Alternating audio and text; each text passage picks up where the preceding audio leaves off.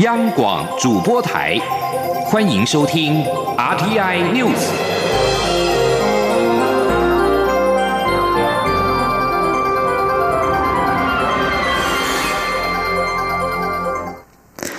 各位好，我是张水华，欢迎收听这节央广主播台提供给您的 RTI News。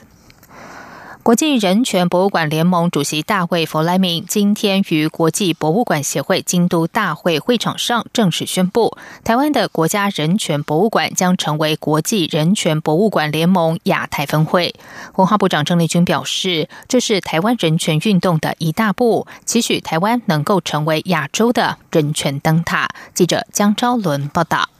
华部所属国家人权博物馆去年五月正式揭牌，成为亚洲地区第一座在不易遗址上设立的国家层级博物馆。一年来积极推动各项人权议题对话，并与国际相关组织互动交流。去年底，更透过文化部政务次长、中华民国博物馆学会理事长肖宗广联系，与国际人权博物馆联盟联络，筹组亚太分会事宜。终于在三号国际博物馆协会京都大会上，由联盟主席大卫·弗莱明正式宣布成立，是我国人权理念实践推广及国际交流的重要里程碑。国际人权博物馆联盟是国际博物馆协会的重要附属组织，二零一零年成立，以倡导国际人权理念的实践，凝聚世界各地人权博物馆、组织、协会力量为目标。关心各类人权议题，期待能以联盟成员之间的相互合作，建构人权理念得以实践的良善环境，并促进以人权作为普世价值。目前联盟总部在伦敦，全球只有两个分会，一个在拉丁美洲，另一个就是在台湾。大卫·弗莱明致辞时特别称许台湾在人权议题上的努力，是国际人权博物馆联盟设立亚太分会的不二选择。国家人权博物馆馆长陈俊宏在分会成立记者会上表示，国家人权博物馆未来将在亚太分会之下搭建对话平台，除了以台湾人权奋斗历史经验为出发，集结亚太地区人权博物馆相关社群的力量，一同面对亚太地区同样曾饱受各种人权遭受破坏的过往历史，将负面的文化资产转为当代的民主及人权资产，追求宽容与和解。未来更加邀请各国共同关注世界各地，特别是亚太地区险峻的人权处境，建构以人权为核心的博物馆价值及人权文化路径，推动当代人权的实践。陈俊宏说。我们希望啊，未来能够串联亚洲地区的人权博物馆、纪念馆，甚至是许多的这一些过去的人权受难地啊，我们串起一个以国际人权为主的啊的亚洲的文化路径。我也希望啊，我们的亚太峰会能够扮演起一个重要的一个平台啊，邀请所有各位啊加入我们的行列，共同为打造一个人权正义的社会一起努力。文化部长郑丽君对于国家人权博物馆能成为国际人权博物馆联盟亚太分会也表示肯定，认为这是台湾人权运动的一大步，期许台湾能够成为亚洲的人权灯塔。中国电台记者张昭伦报道。第九届立法院最后一个会期正式展开，朝野党团今天协商新会期开议日。虽然时代力量希望开议日越早越好，但由于十三号遇上中秋连假，立委恐怕会有许多的地方行程，最后敲定九月十七号星期二开议，当天进行行政院长苏贞昌施政报告以及总质询。记者郑玲报道。立法院长苏家全三号邀集朝野党团，针对立法院第九届第八会期开议日进行协商。时代力量党团盼尽早开议，建议定九月十号为开议日。不过，民进党团、国民党团与亲民党团都认为，若是十号开议，两天后就是中秋连假，行政作业不便，许多同仁也可能有地方行程，希望九月十七号再开议。最后开议日敲定为九月十七号，不过实力党团不对日期背书。苏家全说。说，我们九月十七号开议，那原则上我们就这一天开议了哦。但是时代力量当然可以不背书，那我们就是大家有一个默契，就是十七号开议，大家不要有哦，但没有背书，表示说支持啦，就是说。啊，时代力量是提议九月十号开。这样讲啊，不支持，但我也不会去背歌了。好了，好了，好，那就这样子了哈，好不好？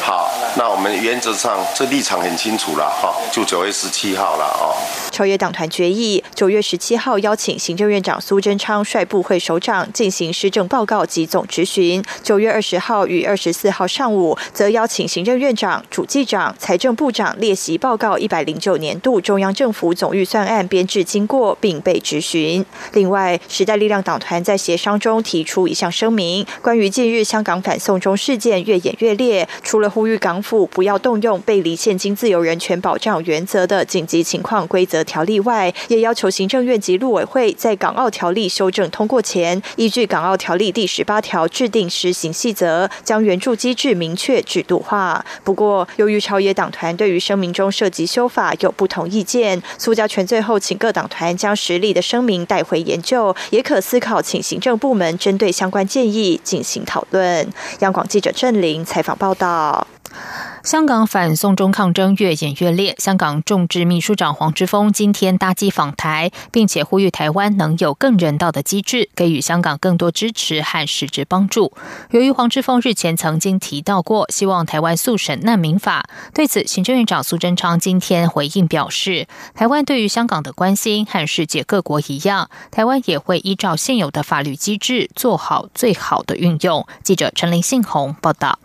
台湾早在二零零五年就由内政部提出难民法草案送交立法院，隔年草案再将庇护对象扩大纳入中国大陆地区的民众。原本定名为政治庇护法草案后更名为难民法，且是优先推动的立法项目。二零零八年政党轮替后，二零零九年立法院通过两国际人权公约施行法，行政院重新将难民法草案送入立法院，并排除中国籍寻求庇护者适用。中国籍寻求庇护者需回到《两岸人民关系条例》。二零一三年二月，国家人权报告第一次的国际审查，国际审查委员根据两公约发表言论，认为台湾现行法律并没有明定不遣返原则，建议台湾尽速完成难民法立法。二零一六年七月十四号，立法院内政和外交国防委员会完成难民法草案初审，但该草案至今未再排入议程进行二三。单独，由于香港反送中运动持续，香港众志秘书长黄之锋呼吁台湾应该尽速完成难民法三读。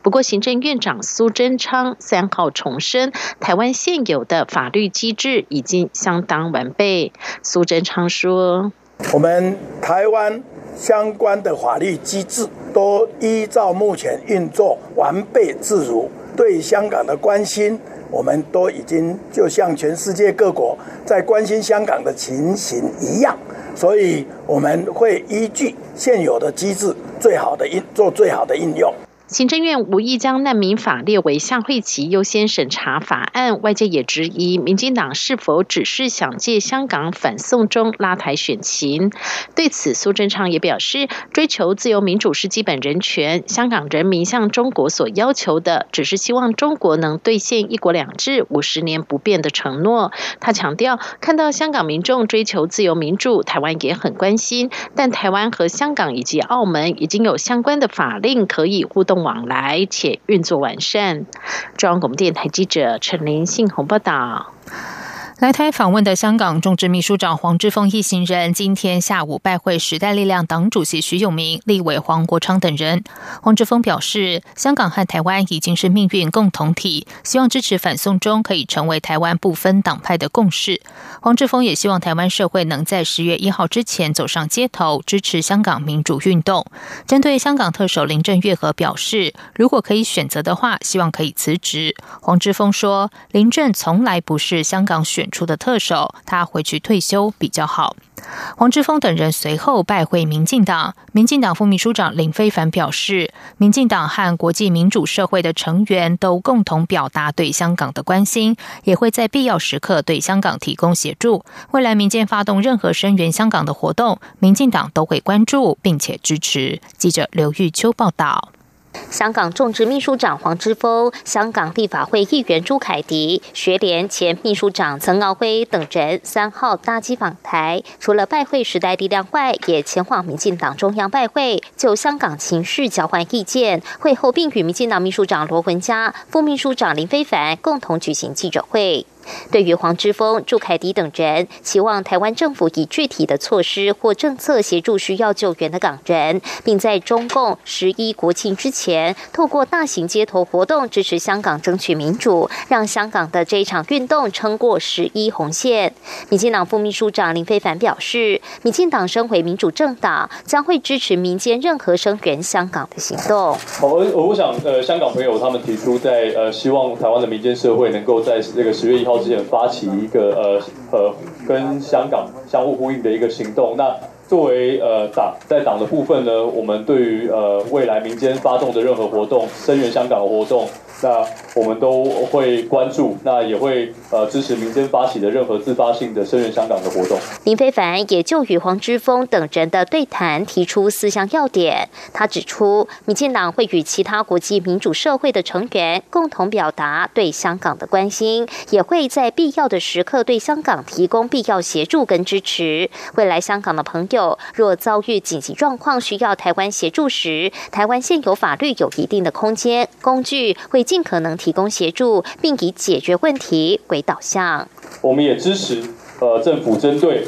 呃港澳条例等相关法制措施呃进行强化，那以利在未来紧急状况的需要来呃协助呃香港人民。林非凡也提到，民进党会严正关切香港政府关于紧急法的动用，但现在港府恐已有计划进行没有颁布紧急法的准紧急状态。民进党希望香港人民注意人身安全，也呼吁台湾人民对香港局势有更多的关心。林非凡也指出，针对中国对台湾寄出阻断自由行、减少观光客的干预大选措施，香港的朋友也同样担忧中国会干预香港十一月的。区议会选举，因此他们呼吁国际社会一起支持台湾与香港在民主、人权、法治上的发展，也呼吁中国停止扩大对台湾与香港的打压。至于有学者建议，台湾应呼应美国、欧盟的做法，禁止动用暴行的港警入台。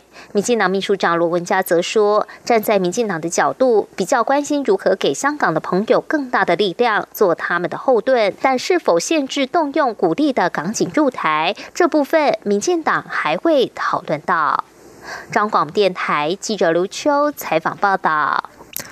路透社在二号的晚间公布了香港行政长官林郑月娥上个星期和商界闭门会面时的部分录音档，表示愿意为反送中运动辞职下台以及深切道歉。林郑月娥今天承认对外泄的私人谈话，但强调从来没有向北京中央请辞，并强调有信心带领香港走出困局。对此，中国国务院港澳办公室新闻发言人杨光今天表示，北京坚定支持香港特区首长领导特区。政府支持香港特区政府打击惩治暴力行为。杨光在记者会上重谈旧调，再度谴责香港的激进分子，认为他们的行为并非表达诉求，而是暴力犯罪。至于北京中央在处理香港问题上是否有最后期限，港澳办另一位发言人徐露颖没有正面回应，但是强调中央和全体香港市民一样，期望尽早恢复香港的秩序，尽快止暴制乱。对于香港近日的罢课情况，徐露颖表示，有教育界人士利用手中的权力和资源鼓动罢课，认为他们是冲破了职业底线，要依法给予最严厉的惩戒。阿富汗的官员表示，叛乱组织塔利班的一枚汽车炸弹在二号晚间在首都的喀布尔一处国际组织所在的建筑群附近爆炸，造成至少十六人死亡、一百一十九人受伤。境内事务人员已经展开了清理作业。路透社报道，这场爆炸撼动了几公里外的建筑物。与此同时，美国的阿富汗和平特使哈里扎德正在一场电视访问中描述美国和塔利班的协议草案细节。塔利班上周末才对两座北部城市发动大型攻击。二号在首都人口稠密区域的爆炸案，让人更加质疑美方和塔利班协商人员在卡达首都杜哈所达成的和平协议。根据资深外交官哈里扎德的说法，未来美国将从阿富汗撤离将近五千名的军人，并关闭五座基地，交换塔利班组织保证不把阿富汗当作激进分子基地，对美国及其盟友发动攻击。然而，这份协议并不包括正式停火。阿富汗内政部发言人拉希米说，二号的爆炸源于一辆装载爆裂物的拖拉机。案发地点靠近喀布尔东侧的绿村，包括后援组织在内的国际机构、外国职员大多会运用绿村这处住宅区。这里是中央广播电台台湾之音。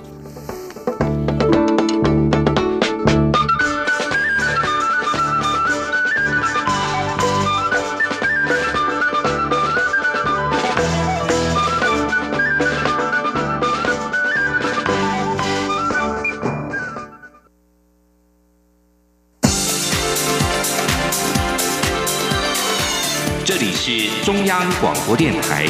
台湾之音，欢迎继续收听新闻。时间是十九点十五分，欢迎继续收听新闻。针对媒体引述所罗门群岛国会议员说，该国很可能改变和台湾邦交关系的相关报道，外交部亚太司副司长张君宇今天表示，目前在消息面有许多说法，但是台所关系应该回归基本面来看待，就是所国政要、国会以及人民多数都支持台湾。他并强调，我方认为台所关系是朝正面发展。记者王兆坤报道。亚太司副司长张君宇表示。台所建交三十六年以来，除各项合作计划持续进行，我方也结识所国各界很多好友。这些好友们包括政坛精英以及广大的所罗门民众。所罗门群岛派出跨党派小组访问北京，后续将提出有关台所关系的评估报告。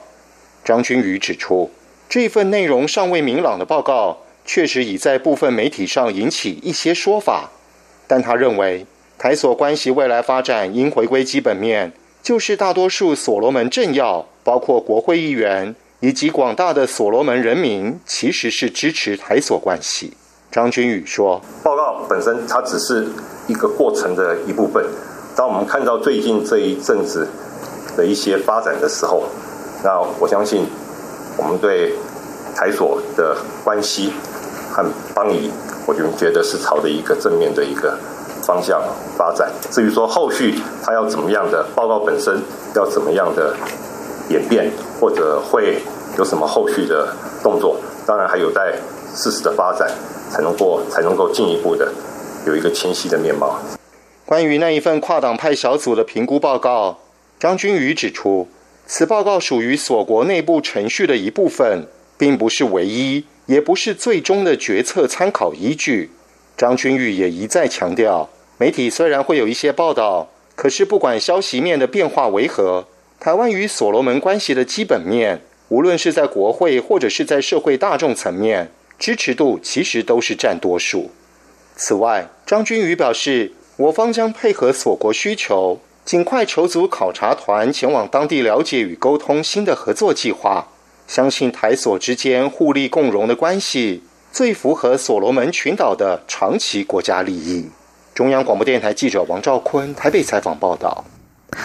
高雄市长韩国瑜自从上任以来，政治绩效一直受到外界的高度检视。对于民进党立委刘世芳指高雄三大经济指标严重衰退，韩国瑜今天拿出税收、促餐招招商的成果等各项数据，强调高雄的经济活络，批评许多人到了选举就不停的抹黑，监督他对比执政党还严格，这并不公平。记者刘品希报道。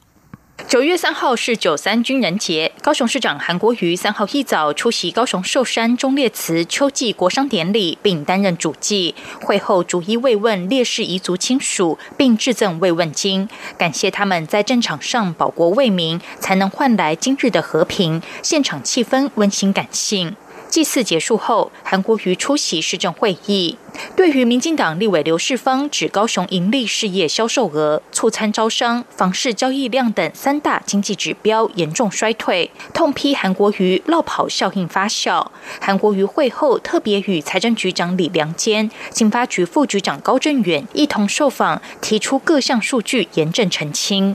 李良坚指出，今年一到七月，高雄市整体地方收入达到新台币七百零九亿元，其中地方税比去年增加二十四亿，主要是因为土地移转案件增加的土地增值税，以及房屋移转件数增加的契税。这代表韩国瑜上任后，大家对制产与投资的信心增加。韩国瑜表示，太多人每天都有目的在黑韩，他呼吁要黑韩的人准备正确的资料，不要乱讲一通，为抹黑而抹黑。他也强调，他只是在野党，外界应该更严格检验执政党，要求蔡政府拿出执政这三年半的成绩单。他说：“不管是不是刘委员或其他人，麻烦要黑高雄市、黑韩国，请你准备正确的资料。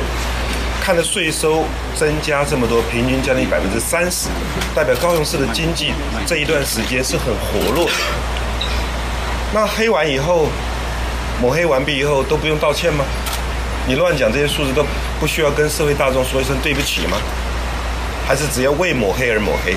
此外，针对营类事业销售额部分，高市府经发局也提出六都的统计数据，强调在整体经济环境不佳的情况下，高雄投资热度不减，核发产业园区的土地销售一空。一月到八月，重大投资金额已经达一千八百四十亿，创造就业人口一万五千三百人。至于推动促餐案件，截至今年七月底，高雄市促餐投资金额为十九点三。在六都中仅次于台中。央广记者刘聘熙的采访报道。而面对明年的总统大选，国民党选前换将的传闻不断。国民党主席吴敦义今天表示，百分之百不会换鱼，国民党不能重蹈二零一六年换柱的痛苦。之前传出红海集团创办人郭台铭有意邀请高雄医学大学附设医院院长侯明峰担任副手，但是侯明峰婉拒。对此，永林基金会副执行长蔡庆瑜今天表示，现在没有办法和侯明峰合作，希望未来还有机会。他说，如果郭台铭要参选的话，副手确实是要赶快处理，近期内会赶快思考副手的事情。记者王威婷报道。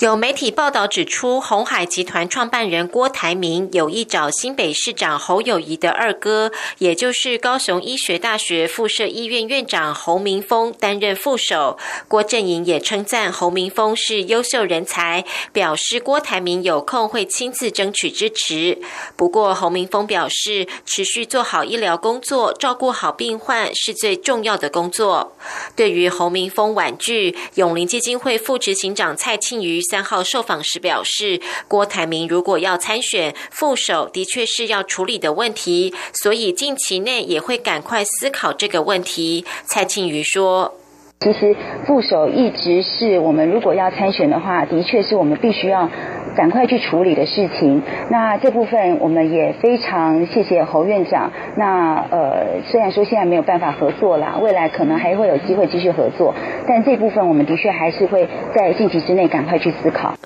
郭台铭三号南下嘉义市拜访地方人士，先与嘉义市长黄敏惠同框合照，接着又拜会嘉义市副议长苏明峰。媒体询问郭台铭此行是否来拔庄，蔡庆瑜说：“郭台铭钦佩铁路警察李成汉的英勇行为，所以一定要参加入寺忠烈祠的仪式。加上初选时嘉义很多朋友都尽力帮忙，所以再来嘉义和好朋友聊聊天，听听地方的声音，并不。”是要在政治上和任何人较劲。媒体报道，亲民党主席宋楚瑜愿意提供亲民党的政党推荐名额给郭台铭。蔡庆瑜表示，亲民党是拥有民意支持度的优质政党，欢迎有相同理念的好朋友一起打拼。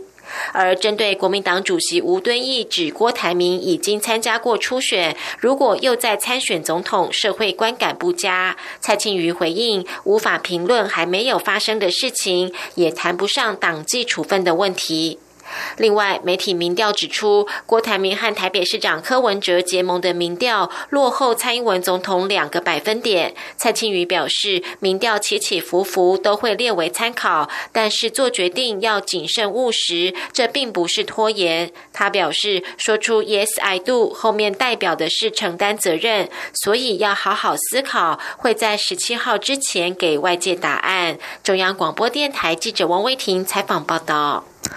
总统府秘书长陈菊赴日出席海外蔡英文后援会成立大会时松口提及，期盼大家力促蔡赖配，引发多方揣测和议论。不过，民进党二零二零大选蔡赖配是否真的有谱？行政院前院长赖清德的子弟兵郭国文以及林俊宪的态度趋向保守。郭国文认为，蔡赖配是否成型，还要看当事人的意愿，否则仍然停留在外界的建议和期待居多。蔡英文竞选连任办公室发言任阮昭。雄则是表示，现在应该还不到对外宣布副手的时间。如果有人选，蔡总统自然就会对外公布。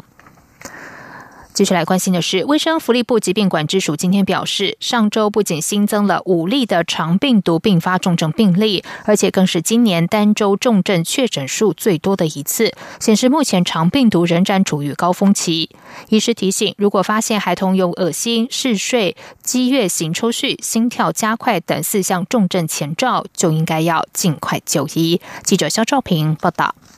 卫生福利部疾病管制署三号表示，八月二十五号到八月三十一号期间，新增了五例肠病毒并发重症病例，这可是今年单周并发重症确诊数最多的一次。机关署防疫医师林永清说：“那这也是呃我们的单周哦，就是呃并发重症的这个人数的新高。那目前呢也有发现是说，就是呃重症里面呢，其实肠病毒七十一型的这个病例数也是有呃越来越。”增增加这个趋势。机关署进一步表示，上周长病毒门急诊共有一万八千四百五十二人次，比前一周上升了百分之十点七。其中又以中南部县市上升幅度较为明显。今年已经累计有三十四例的长病毒并发重症病例，显示整体疫情仍处于流行高峰期。考量开学因素，学校很可能成为家庭与社区间疫情传。传播的桥梁，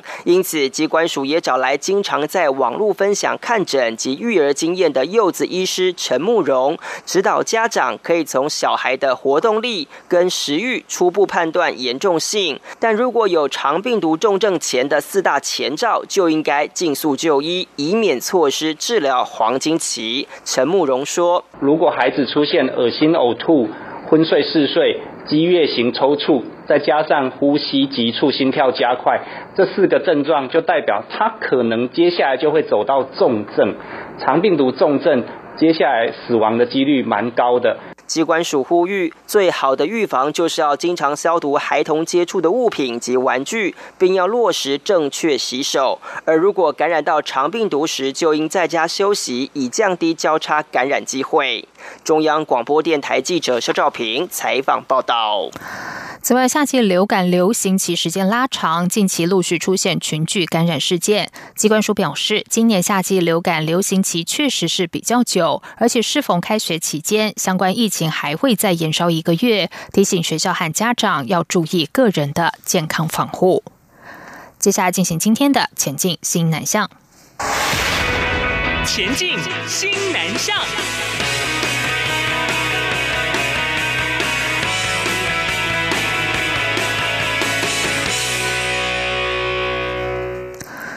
台湾国际青年大使在驻印度代表处分享参访印度的心得，有的青年大使在印度青年交谈中发现新南向政策的成效，也有青年大使从印度的现状中获得反思和反省。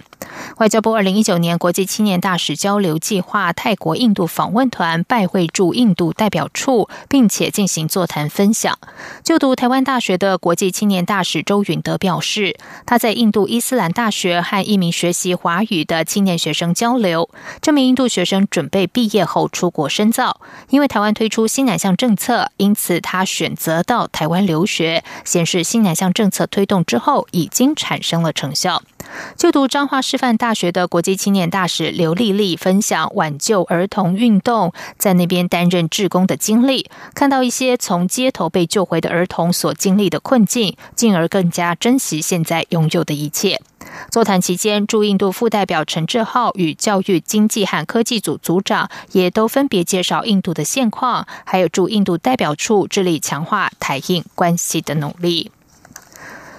经济部水利署长赖建信表示，台湾水利产业去年外销金额达到新台币二十五亿，今年预估再成长百分之十。而透过国际水展等活动，希望促使更多台湾水利人才、产品走向国际。面对极端气候和水资源危机，全球对水的需求日益增加。经济部水利署今天举办台湾国际水周展前记者会，赖建信在会中指出，现在正是开拓水利产业的最佳时机。水利署今年也带领大约三十家台湾厂商到印尼还有泰国举行商会谈，后续还有二十多名的厂商在九月底赴台参与国际水周，寻求合作的商机。以上新闻由张旭华编辑播报，这里是中央广播电台台湾之音。